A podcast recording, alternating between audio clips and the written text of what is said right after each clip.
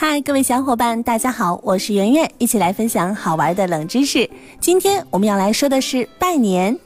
拜年可是中国民间的传统习俗，是人们辞旧迎新、互相表达美好祝愿的一种方式。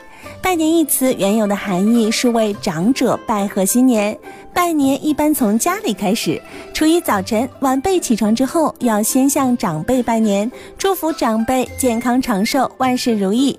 长辈受拜以后，要将事先准备好的压岁钱分给晚辈，再给家中长辈拜完年之后，人们外出相遇的时候，也要笑容满满面的恭贺新年，互道恭喜发财、四季如意、新春快乐等吉祥的话语。左右邻居或是亲朋好友也会相互登门拜年，或者是相邀饮酒娱乐。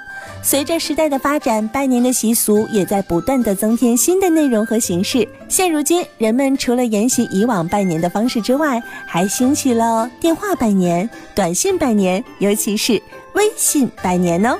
不管用什么样的方式拜年，表达的都是我们心中的那份浓浓的祝福之情。好了，本期节目就到这里，感谢您的关注和收听。如果想第一时间了解节目的更新内容，请点击收藏按钮或者是订阅按钮，随时想听就听。